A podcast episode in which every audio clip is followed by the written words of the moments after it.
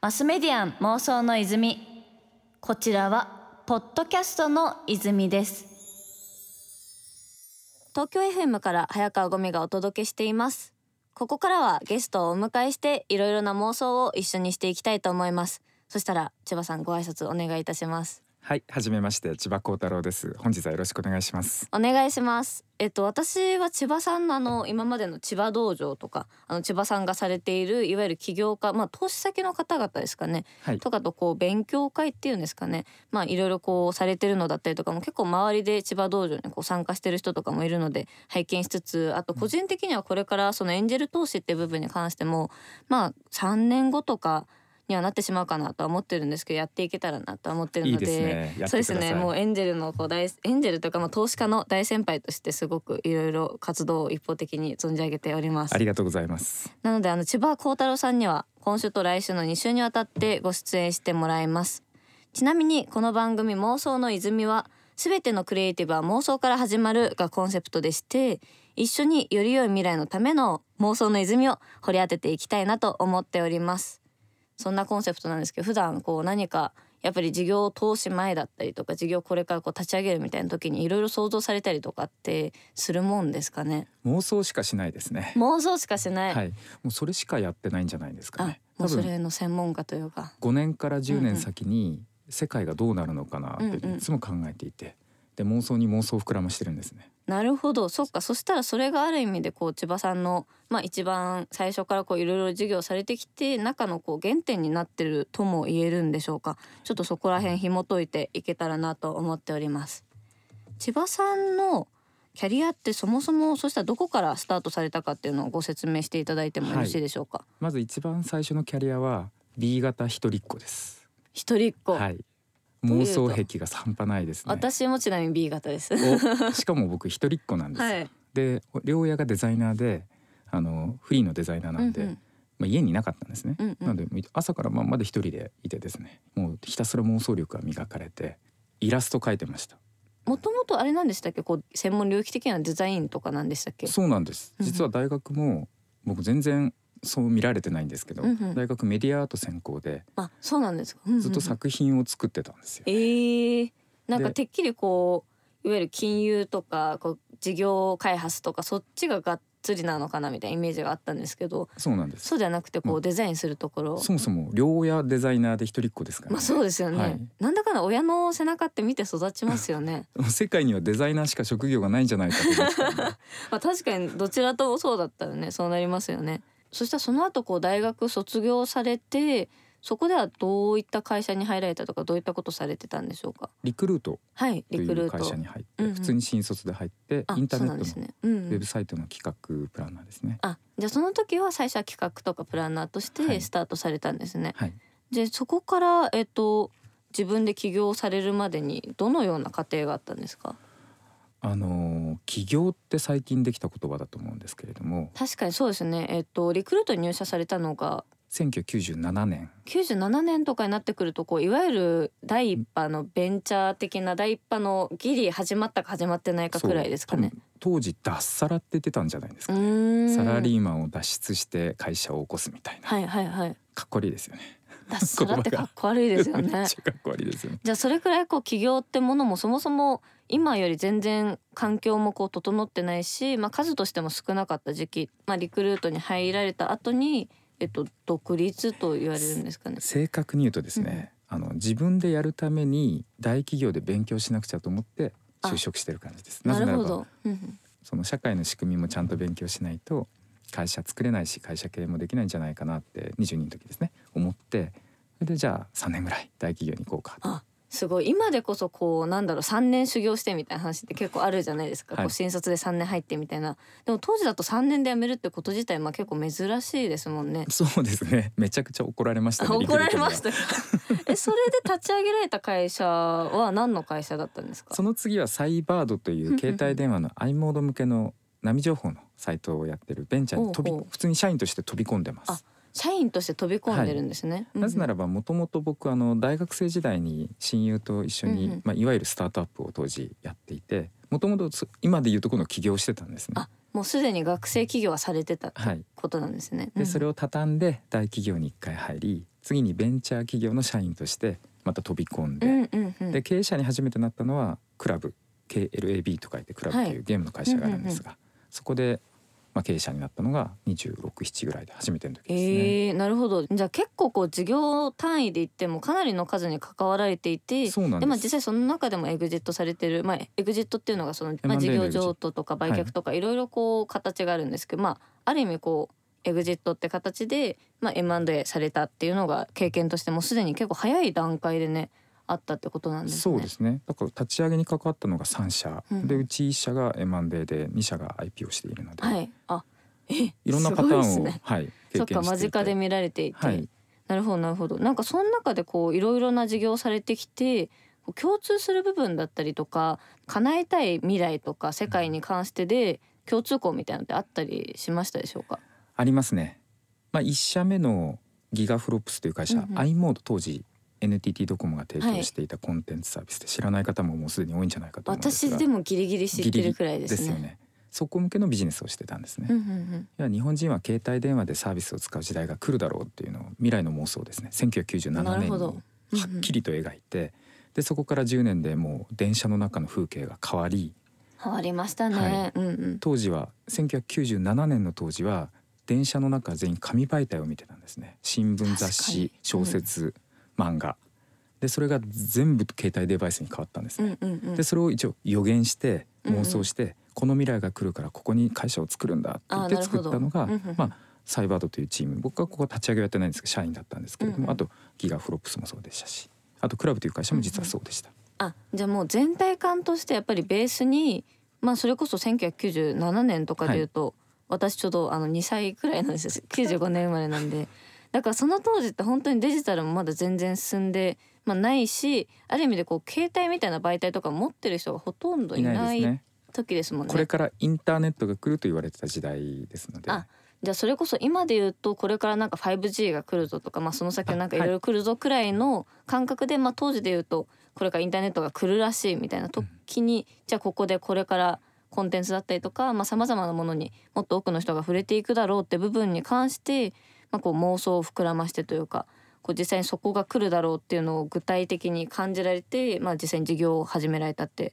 ことなんですね。おっしゃる通りです。でもこう自分としてもなんだろういわゆる当時、まあ、2000年前後くらいのこのインターネットの早期の時代をあまりこう知らないでこうネットが出てきた後にこう物心がついた感じなので、なんかどういった状況だったのかっていうのがあまり想像できないんですけど、97年ぐらいは完全ブルーオーシャンで、うんうん。インターネットを誰も知らないですし大企業もホームページ持ってなかったのでうんうん、やりたい放題ぐらいブルーオーシャンでした。あーじゃあある意味でこうサイトを作るみたいなことでも一つ大きな事業になりうるくらい結構ブルーオーシャンだったってことなんですね。す。はい。例えば堀江貴文さんはい。のライブドアももともとウェブ制作から学生企業でスタートしていて、結構なんかそのいわゆる堀江さん世代の起業家さんとかって最初そのウェブ制作とか受託からスタートされてるとこ多いですよね。僕らも当然ウェブ制作の受託かうんら学生時代スタートしていて、ホームページ1ページ作ると10万円ぐらいもられもらえたような時代だったんですね。ねえで1日徹夜すると10ページぐらい作れるのであみんなで100万円分けるぜ。うんうんという時代が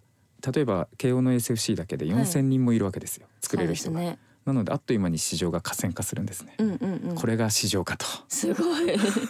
あと自分の場合だと日本ではパソコンのインターネットじゃなくてモバイルのインターネットが来るうんうと確信していたので、それは何か理由があるんですかね？日本人はちっちゃいものが好きだからあですね。ちっちゃいものが好きだから。でちょこちょこいじるのが大好きな好きですね。民族なので。てか最初の頃のガラケーってめちゃくちゃちっちゃいですよね。で画面もちっちゃいじゃないですか、うん。で文字も少ないじゃないですか、うん。でもめっちゃくちゃみんないじってたんで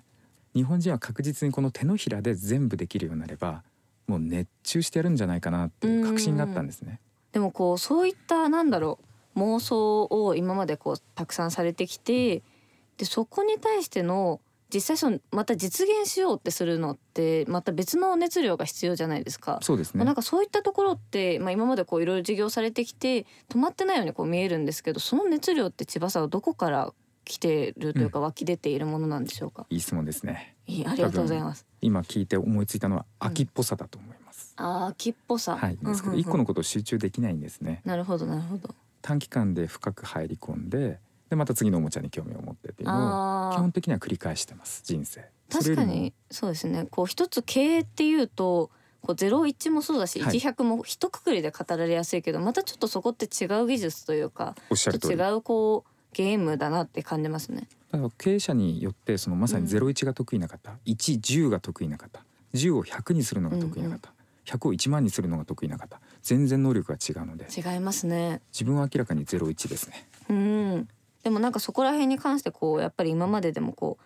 一つ一つに関して自分としてはこう感じるなとかこうなりそうだなって妄想をやっぱりこうされてきたからこそそれを実際に形に落とし込まれたりとか実現されてきたなって部分ですごい自分もこう結構妄想しがちというかしかもこう若干秋っぽいところもあるので、なんかこう一つのキャリアケースとしてすごい参考にさせていただきたいなって思いましたあ。りがとうございます。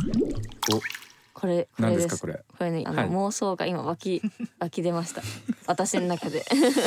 マスメディアン妄想の泉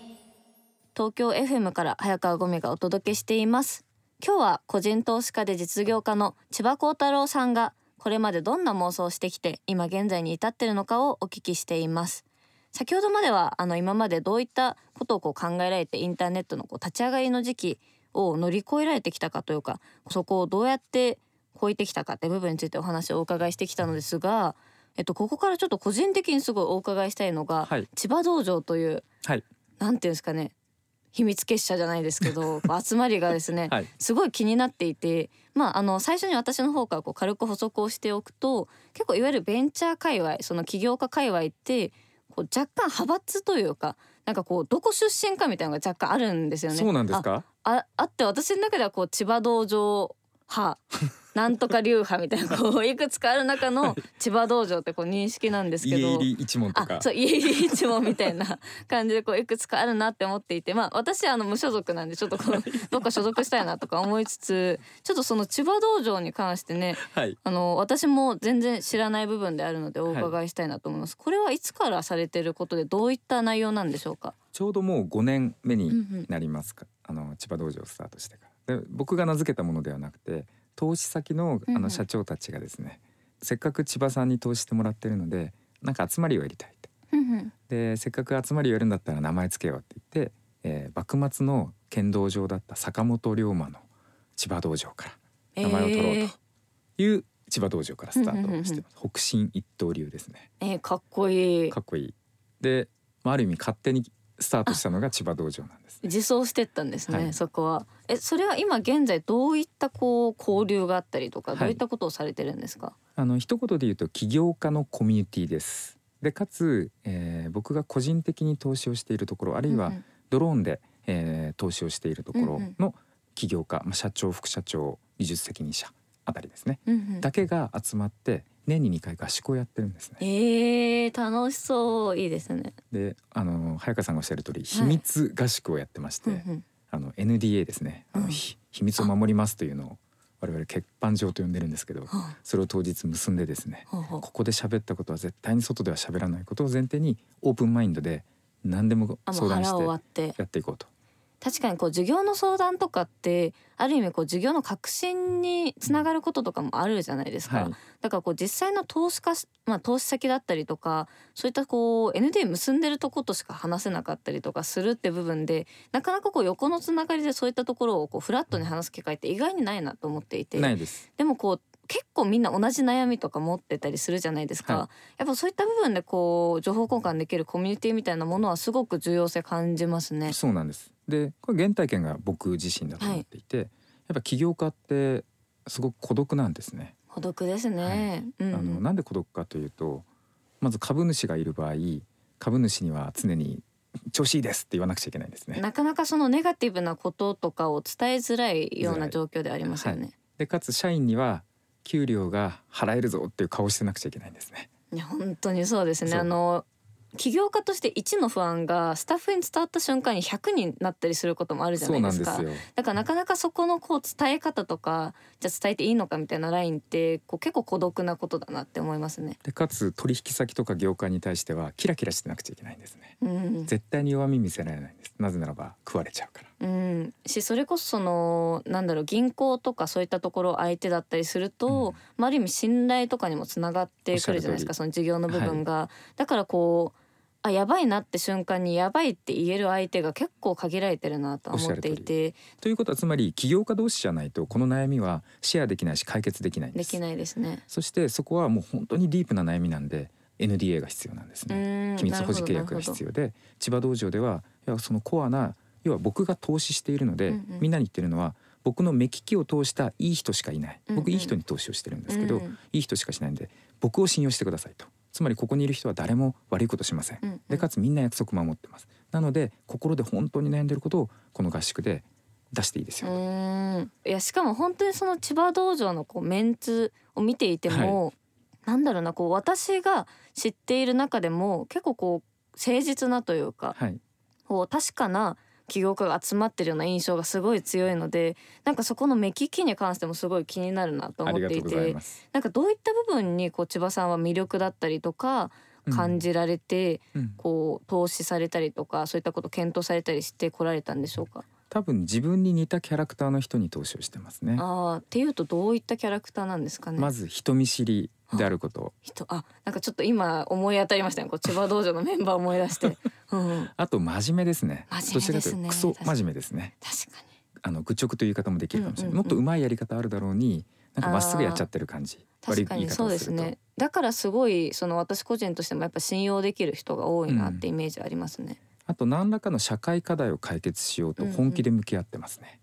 でそれがなぜあの起業家に結びつくかというと、うん。多分その人の人生の背景につながってるんですね。うんうん。その生まれてこの自分が今を形成される全ての人生の中でそのテーマが自分の一生を捧げるテーマだと思ってる人たちしかいないんですうね。ーん。なのでなんとなく雰囲気で起業してうん。流行ってるこの事業テーマをやっていますという方が一人も多分いない印象で。確かにそうですね。その、とりあえず目先の利益だったりとか名誉のためにこうすぐにじゃあ EXIT してみたいなことというよりは、どちらかというとこう課題があってその過程としての起業されてるような方が多いような印象を受けるんですけどすごい納得感がというか、やっぱこう今お話しされてることとのこうすごいつながりを感じましたね。そうなんです。だからそういう方を僕は応援したいし、うんうんなぜかというとこれは僕がやりたいことなんですよ。うんうんださっき秋っぽいって話をあのしましたが、はい。秋っぽいということはいろんなことやりたいんですね。うんうん。でいろんな未来を実現したいんだけど一つの会社の例えば社長副社長を自分がやっても一個の未来しか作れないので、そうですね。その実現できるやっぱ数だったりとかにはこう限りがありますもんね。はい、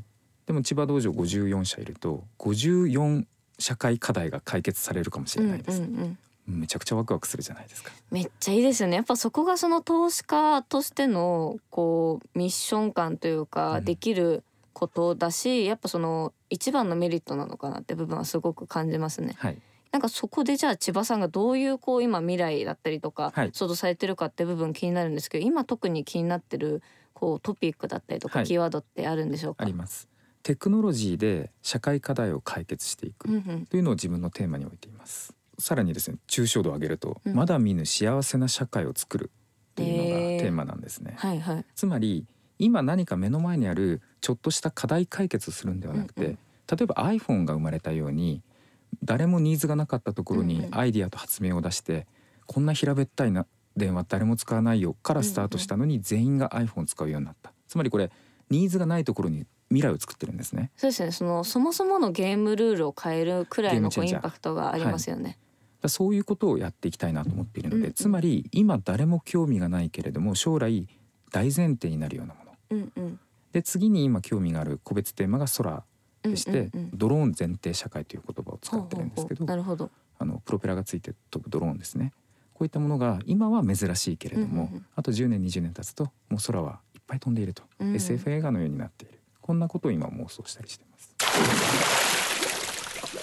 大噴水。お出ましたね。来ましたね。いやこれねちょっとこう面白いくらい出ちゃうんですよね。邪魔邪魔じゃないですかなんでちょっと次週はこれをさらに超えるねドローンのことについてすごい私も気になるジャンルであるので来週により詳しくお伺いできたらなと思っております。お願いしますはい、よろしくお願いいたします。マスメディアン妄想の泉